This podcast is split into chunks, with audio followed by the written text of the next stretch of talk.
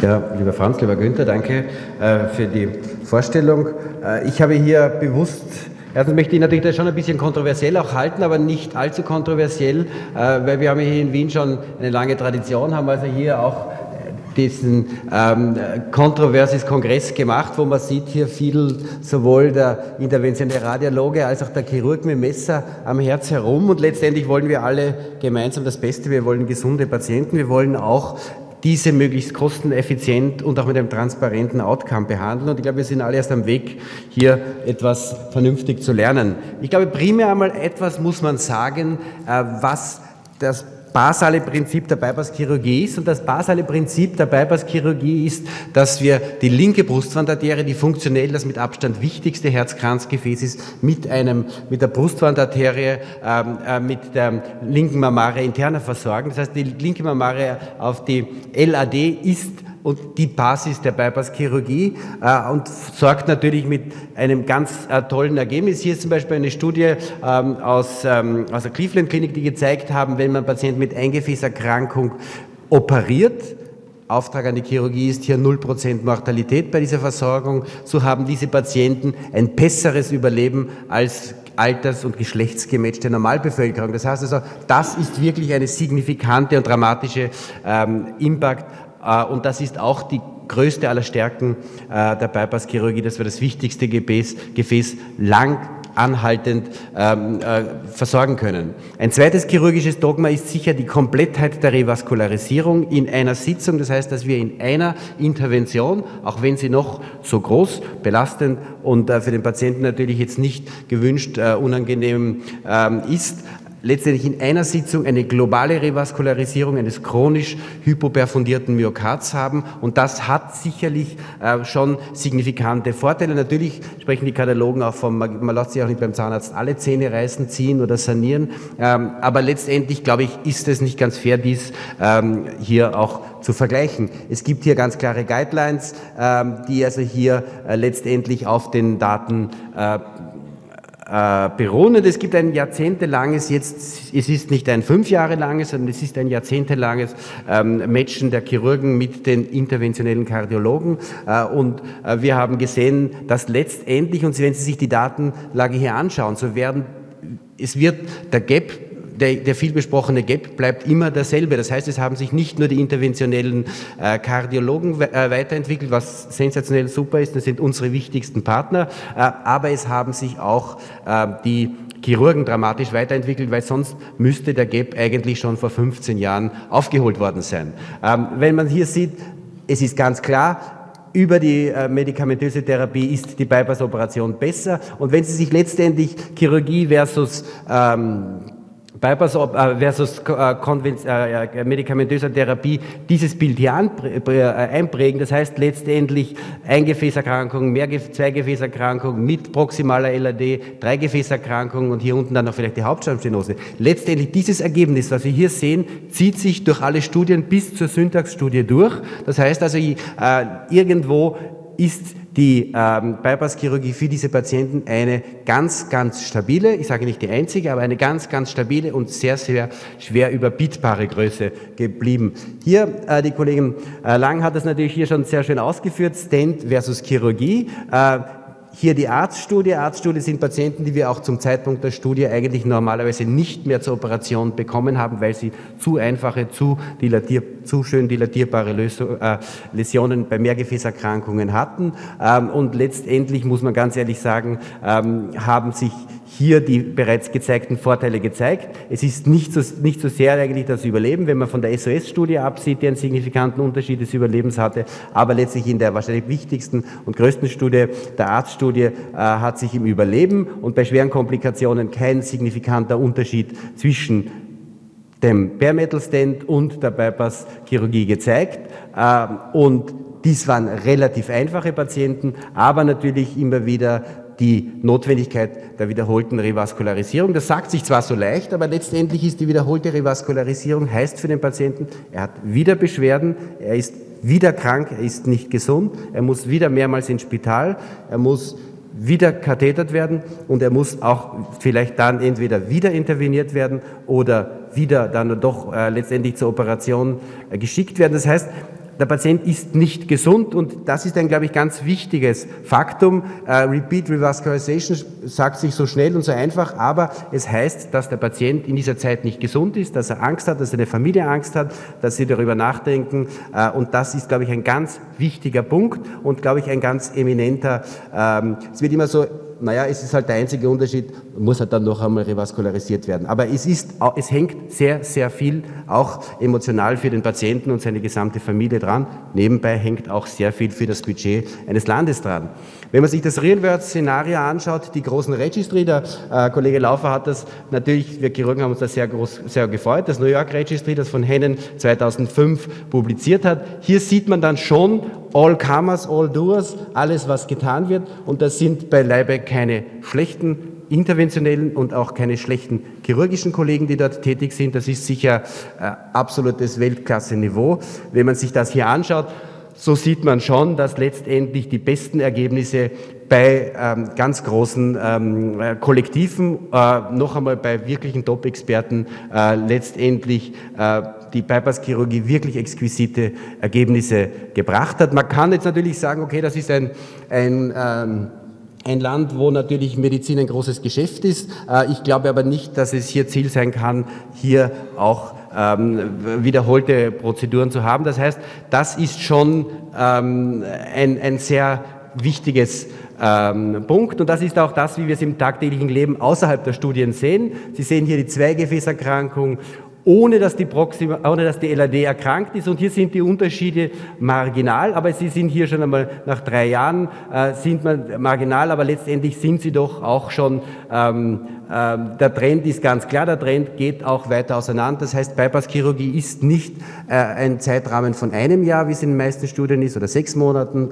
Bypasschirurgie legen wir eigentlich mit dem Ziel an, den Patienten für 10 bis 20 Jahren vom Spital, vom Gesundheitssystem und von auch emotionalen äh, Problemen mit wiederkehrenden ähm, Erkrankungen ähm, zu befreien. Das heißt also, man muss dies, natürlich diese Kurve extrapolieren und dieser Gap wird dann natürlich sicher dramatisch höher und je komplexer die Erkrankung wird, wenn also hier schon die proximale LAD erkrankt ist, dann wird der Unterschied schon wirklich schlagend und hier handelt es sich um tausende Patienten und wenn man dann die Dreigefäßerkrankung hat mit einer Erkrankung der proximalen LAD, äh, so wird der Unterschied noch dramatischer.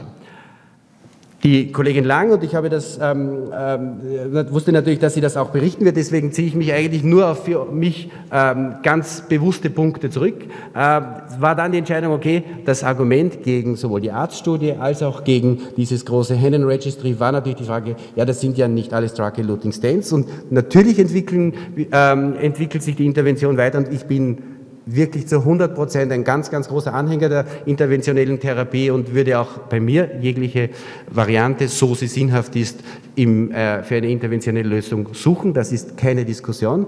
Ähm, aber natürlich ähm, muss man das Ganze schon auch im Lichte sehen und ich glaube, wir sind jetzt in einer Zeit, wo wir es uns nicht mehr leisten können, ähm, Therapien zu machen, die nicht wirklich auch kosteneffizient und einen äh, langzeit ähm, äh, Outcome bieten. Ähm, was ganz klar ist, es wurde jetzt hier mit dieser Syntax-Studie vom Patrick Sereus und vom äh, Dr. Mohr, der als chirurgischer Partner hier gedient hat, ähm, letztendlich einmal versucht, ein nahezu Real-World-Szenario äh, zu imitieren, einfach All-Comers mit, mit komplexen Erkrankungen und das ist eine ganz sensationelle Leistung, muss man auch wirklich sagen, die die interventionellen ähm, Kardiologen ähm, in dieser Studie geliefert haben. Aber auf der anderen Seite muss man natürlich sagen, äh, für, für mich war es jetzt aus meiner Beobachtersicht nicht so, dass die Kardiologen hier zumindest die Protagonisten und wir haben ja auch hier, was ich in Wien äh, sagen kann, also wirklich exquisite äh, Leute, die an dieser Studie teilgenommen haben. Aber letztendlich war das für mich kein Schritt, den sie in ein Neuland getätigt haben, sondern das war eigentlich ähm, ein, ein ähm, unter Studienobservanz das Fortführung eigentlich eines tagtäglichen Tuns. Ähm, und die Kollegin ähm, Lang hat hier das sehr schön eigentlich, ähm, wenn man sich die reinen in der Arbeit publizierten Daten anschaut, äh, letztendlich zieht sich dasselbe Ergebnis heraus äh, von allen Studien, die wir sowohl von den medikamentösen Studien, aber auch von den ähm, äh, Bare Metal Stand Studien haben. Mortalität ist kein Unterschied nach zwölf Monate. Zwölf Monate ist ist eigentlich für eine Bypass-Operation letztendlich kein wirklich relevanter Zeitpunkt, äh, auch wenn man komplexere Endpunkte nimmt, äh, Stroke oder Myokardinfarkt. Bei Repeat Revascularization ist hier schon ein signifikanter und dramatischer Unterschied und man muss sich auch immer eines vorstellen, diese Kurven sind natürlich, die flachen, die Abflachung sollte eigentlich schon, wenn man den äh, reinen Stent-Studiendaten ähm, äh, glauben darf, viel früher bei der BCI passieren, aber letztendlich ist schon zu extrapolieren, wie sich diese Kurven weiterentwickeln. Äh, und natürlich dann auch in den äh, kombinierten Endpunkten sieht man hier schon signifikante Unterschiede ähm, zwischen der Bypass-Chirurgie und auch äh, State-of-the-Art interventioneller Therapie mit Tracheluting Stents. Ähm, und das ist, glaube ich, schon auch ganz wichtig. Aber was mich eigentlich am meisten überrascht hat, über, am meisten hat mich persönlich, muss ich sagen, dann schon überrascht, dass eigentlich beide sehr, sehr gut performt haben in dieser Studie, dass wir, man darf nicht vergessen, das sind wirklich komplex kranke Patienten, die wir hier behandeln. Ähm, und dass, die, äh, dass letztendlich wir bei diesen Patienten doch mit einem sehr guten ähm, Ergebnis abgeschlossen haben, aber dass trotzdem, und ich habe eigentlich gefühlsmäßig mir erwartet, es wird die Bypass-Chirurgie um den Dick die höheren äh, äh, Mortalitäten haben, weil es einfach vom Vergleich, das eine ist ein eineinhalb Zentimeter langer Stich in die Leiste und das andere ist ein riesengroßer Schnitt, wo man den Brustkorb aufschneidet, wo man das Bein lange aufschneidet. Und ich bin eigentlich davon ausgegangen, dass ähm, die Chirurgen zwar um den Dick höhere Mortalität haben werden ähm, und es hat mich eigentlich sehr, sehr erstaunt, dass dieser kleine Stich in der Leiste letztendlich dann ähm, doch um den Dick höhere Mortalität hat. Ich will das auch nicht jetzt sagen, dass höher niedriger, aber ich hätte mir eigentlich gedacht, dass äh, diese massive Invasivität der Bypass-Operation doch letztendlich ähm, äh, einen substanzielleren Schaden für den Patienten anlegt. Das spricht hier schon sehr dafür, dass wir hier auch das System über die Jahre dramatisch äh, verbessert haben auf Seite der Chirurgen. Ähm, das ist ein sind ja nicht nur die Chirurgen, das ist ein gesamtes Team. Es hat sich die Anästhesie-Intensivmedizin bei diesen Patienten extrem verbessert. Wir haben hier ähm, auch in der Vermeidung von äh, Komplikationen, die bezogen sind durch, äh, durch schlechte Lungenfunktion, durch schlechte Nierenfunktion, durch zerebrovaskuläre ähm, äh, Erkrankungen, haben wir hier auch von diesem gesamten Team-Approach doch deutlich profitiert. Äh, was mich auch überrascht hat, ist, oder was, was mich am wenigsten überrascht hat, ist, dass es letztendlich der, der reine Herztod dann in der Bypass-Operation, äh, Bypass-Operationsgruppe doch niedriger war ähm, als in der, ähm, in der Interventionsgruppe. Das wird hier eigentlich in der Gesamtstudie nicht aufgeführt, sondern nur in den äh, diversen Kongressen gebracht, dass letztendlich auch äh, die Myokardinfarktrate eigentlich nicht einmal so sehr das große, äh, den großen Unterschied zwischen den Gruppen ausgemacht hat, dass bei den Dreigefäßerkrankungen ähm, also das sind ja die, äh, nicht die Mehrgefäß, sondern die reinen Dreigefäßerkrankungen, dann die Bypass-Operation doch ähm, letztendlich einen signifikanten und dramatischen Unterschied schon nach zwölf Monaten hat, ohne jetzt auf Subgruppen einzugehen. Eine ganz klare Aussage ist, je komplexer die Stenose, die Morphologie ist, desto besser ist die Bypass-Chirurgie. Das ist ganz klar, das war auch äh, letztendlich ein Nonarwissen. Natürlich ist das so, dass die Patienten, die eine komplexe Koronarmorphologie haben, auch jene Patienten sind, die auch eine komplexe, komplexere Komorbidität haben. Das heißt also auch, ähm, dass die Patienten natürlich schon auch ähm, ähm, kränker sind und je kränker die Patienten sind und sie überleben die Bypass-Operation gut, desto besser profitieren sie auch langzeitmäßig von dieser Intervention. Bei diesen Hochrisikoscores, wie, die, wie es früher schon diskutiert wurde, komplexe Koronarmorphologie, eigentlich eine Nonar-Aussage, da ist die Bypass-Operation absolut unschlagbar. Bei den Intermediären ist sie es gerade statistisch noch nicht. Ähm, Das heißt, es sind nicht mehr 66, das heißt, es sind schon wahrscheinlich 85 bis 90 Prozent der Patienten. Aber äh, die Bypass-Operation ist nicht ausgelegt auf zwölf Monate, die Bypass-Operation ist auf 120, 240 Monate äh, ausgelegt und es ist ganz klar, dass, äh, und das sagen auch die interventionellen Kollegen, dass wahrscheinlich spätestens beim eineinhalb Jahres Follow-up oder beim zwei Jahres Follow-up auch bei den intermediären Patienten, also die nicht ganz komplexen Koronarmorphologien haben, auch hier ein signifikanter Unterschied ähm, herauskommen wird. Beim einfachen Patienten ist es noch spannend.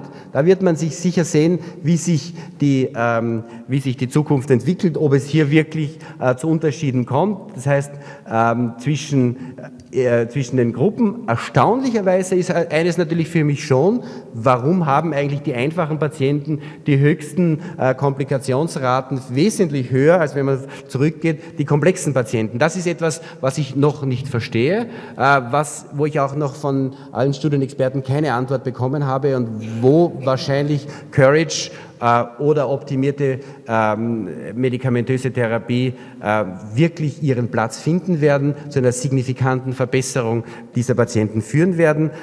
Eines ist natürlich auch klar, das darf man bei der optimierten medikamentösen Therapie äh, nicht außer Acht lassen. Es ist sicher, davon bin ich zu 100 Prozent überzeugt, wenn man Lifestyle-Modifikation, vielleicht auch noch psychologische Beratung, äh, Raucheliminierung ähm, und intensive ähm, Kontrollen engmaschig in Ambulanzen oder ähm, Praxen nimmt, es ist sicher die teuerste Therapie. Ich bin überzeugt, dass diese Therapie wesentlich teurer ist, als einmal den Patienten zu intervenieren oder ihn auch einmal zu operieren. Also ich glaube, das wird sich wahrscheinlich herausstellen, wird in Zukunft wahrscheinlich auch eine Domäne natürlich der, ähm, einer optimierteren medikamentösen Therapie sein.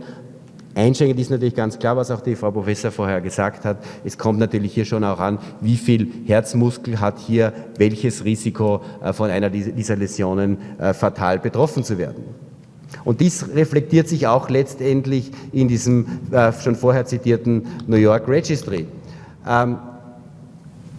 Ganz interessant ist auch, wenn man sich die Registries anschaut, dass ähm, Registries waren eigentlich jene, waren also jene Patienten, die äh, letztendlich, äh, also hier ist, hier ist noch einmal nur die, die, die, ähm, die Konsequenz, je komplexer die Stenose ist, desto, desto besser wird der Patient ähm, behandelt werden. Und wenn man sich das anschaut, die Patienten, die in, die in der Studie waren und die Patienten, die in den Registries waren. Die Registry waren jene Patienten, wo der interventionelle Kardiologe sagen musste, der ist eigentlich nicht behandelbar. Es waren, haben Sie vorher ganz kurz gesehen, über 1000 Patienten in den Registries der Bypass-Operationen. Es waren 200 Patienten oder 190 Patienten im Registry der PCI, wo der Chirurg gesagt hat, der ist eigentlich nichts für mich. Also es sind schon eine ganz substanzielle Anzahl an Patienten nicht in die Studie gekommen, weil sie eben nicht für beides geeignet waren, sondern halt nur für Chirurgie geeignet waren, weil einfach zu komplex für die Intervention. Und interessanterweise sind das jene Patienten,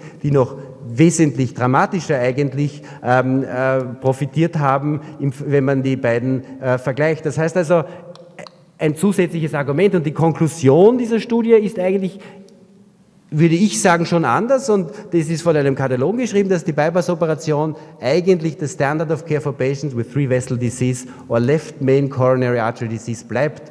Ähm, und das ist natürlich sicher eine Benchmark-Studie. Man kann jetzt natürlich sagen, eine Studie, das ist gut. Das hat jetzt hier äh, eine, ein, ein Komitee der, ähm, von verschiedensten großen amerikanischen Gesellschaften, American Heart, aber auch herzchirurgischen Gesellschaften, American College of Chest Physicians, ähm, eine Interpretation der rezenten Guidelines gemacht, haben das auch sehr prominent im Check publiziert. Diese, wenn man sich das genau durchliest, was soll eine Interpretation der Guidelines? Die Interpretation der Guidelines ist äh, letztendlich äh, von diesen Komitees dafür geschrieben, dass Ärzte und auch Patienten eine Entscheidungshilfe haben, welche Form der Therapie ist wann adäquat, und sollte angewandt werden. Ähm, das hat schon auch ähm, äh, einen extrem starken empfehlenden Charakter äh, und ist letztendlich auch ähm, von großer Wichtigkeit, wie ich jetzt auch in Amerika rezent gehört habe, ist es auch die Basis für jegliche rechtliche, juridische Bewertung einer Komplikation nach solchen Interventionen. Das heißt, es hat schon auch wirklich einen ganz stark empfehlenden und auch juridisch bindenden Charakter. Und wenn man sich nur die Zusammenfassung anschaut, dann letztendlich bei den gesamten Szenarien, die zu einer Revaskularisierung führen, und das ist ja sehr komplex, das ist von der Zweigefäßerkrankung mit proximaler LAD bis zum ganz komplexen Patienten, vorher Bypass operiert, mit Dreigefäßerkrankung und mehrere Bypässe bereits, die zu, die zu sind. Die Mammaria ist, als, ähm, ist schon bereits zugegangen und die haben einen schlechten Ventrikel. Wenn man sich diese Patienten nimmt und die also die, die, die Appropriateness, das heißt also, die, die, dass es wirklich eine adäquate Methode ist, dann bleiben letztendlich als anwendbare Methoden für die Intervention nicht so viele Fälle übrig. Bei, den, bei dem Großteil der Patienten ist letztendlich die ähm, äh, Intervention bei diesen Szenarien der Mehrgefäßerkrankung als inadäquat von einem äh, Komitee äh, befunden worden und letztendlich wurde auch am AATS in, äh, in Boston diskutiert. Das hat natürlich schon einen signifikanten äh, Einfluss oder wird das nehmen auf die amerikanischen Gewohnheiten, die ja uns natürlich immer ähm, als großes leuchtendes Vorbild hingehalten haben, vor allem weil es auch auf die rechtliche Bewertung von Komplikationen nach äh, Revaskularisierung einen Einfluss hat. Und es wurden eigentlich bis auf die eine Situation, dass die, äh, wenn die Patienten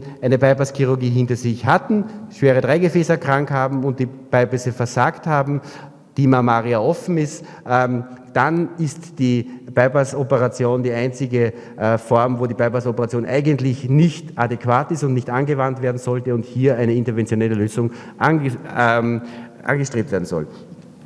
Ich will jetzt nicht ähm, in keiner Weise meine, meine Kollegen von der ähm, Kardiologie attackieren, sondern ich will eigentlich nur mal herausstellen, es hat sich die Bypasschirurgie extrem weiterentwickelt, weil wir mit extrem kranken Patienten, multiples kranken Patienten zu tun haben, mit einem, mit einem signifikanten Komorbiditätsprofil. Äh, es hat die Bypass, es hat die interventionelle Medizin für mich, muss ich auch dazu sagen, einen der segensreichsten Schritte äh, in dem letzten Jahrhundert gemacht. Es hat das akute Coronarsyndrom, der akute Infarkt, die Behandlung. Hier hat die, muss ich sagen, aus meiner Einschätzung die interventionelle Kardiologie wirklich einen dramatischen äh, Fortschritt für unsere Gesellschaft gebracht. Das ist ein, ein Jahrhundertsegen. Aber trotzdem sage ich jetzt weniger mit der Leichtfertigkeit von Aber, sondern eher vielleicht mit der Schwere von Martin Luther King. I have a dream. Ich habe einen Traum, dass in Zukunft, wenn ein Patient ins Spital kommt, dass er nicht in die Mühle gerät zwischen dem Chirurgen oder dem interventionellen Kardiologen, wobei der interventionelle Kardiologe auch natürlich der Gatekeeper ist, sondern dass er letztendlich in Zukunft von, wirklich von einem Team behandelt wird. Es redet sich immer so leicht. Ähm, es ist jetzt bei, wir werden das im Nachfolgevortrag hören, wird ja auch der Team Approach so promotet.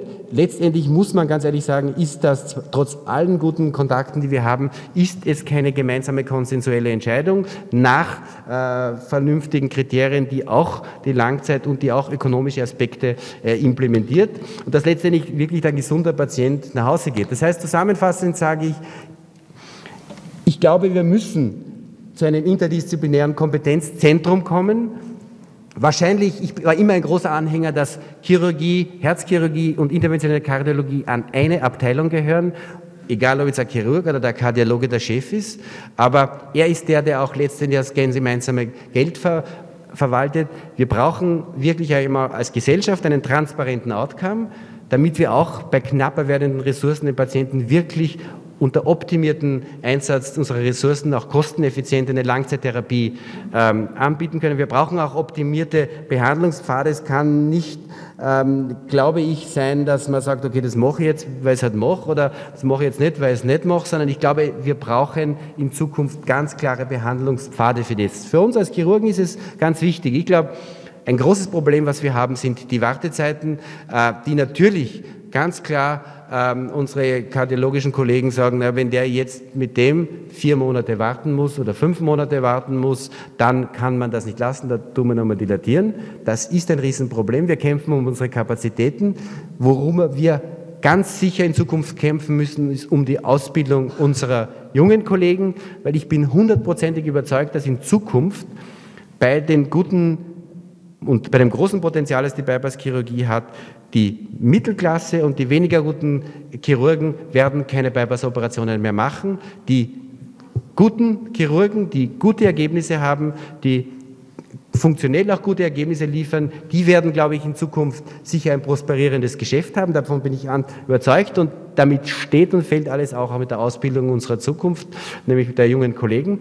Ähm, wir müssen sicher Routineabläufe weiter perfektionieren, damit wir unsere Komplikationsraten, unsere Belastungen für den Patienten weiter reduzieren, was natürlich eine große Herausforderung äh, bei äh, den immer komplexer werdenden Patienten ist, die, sich, die wir zur Operation bekommen. Und ich glaube, dass sich die Qualität ähm, sicher auch sehr gut auf die Zukunft der Bypass-Chirurgie auswirken ähm, wird. Und das ist, glaube ich, unsere wahrscheinlich höchste Aufgabe für die nächsten Jahre, dass wir hier wirklich im Bereich der Qualitätslieferung und dann auch im Bereich der Qualitätssicherung äh, einiges noch nacharbeiten müssen. Danke sehr.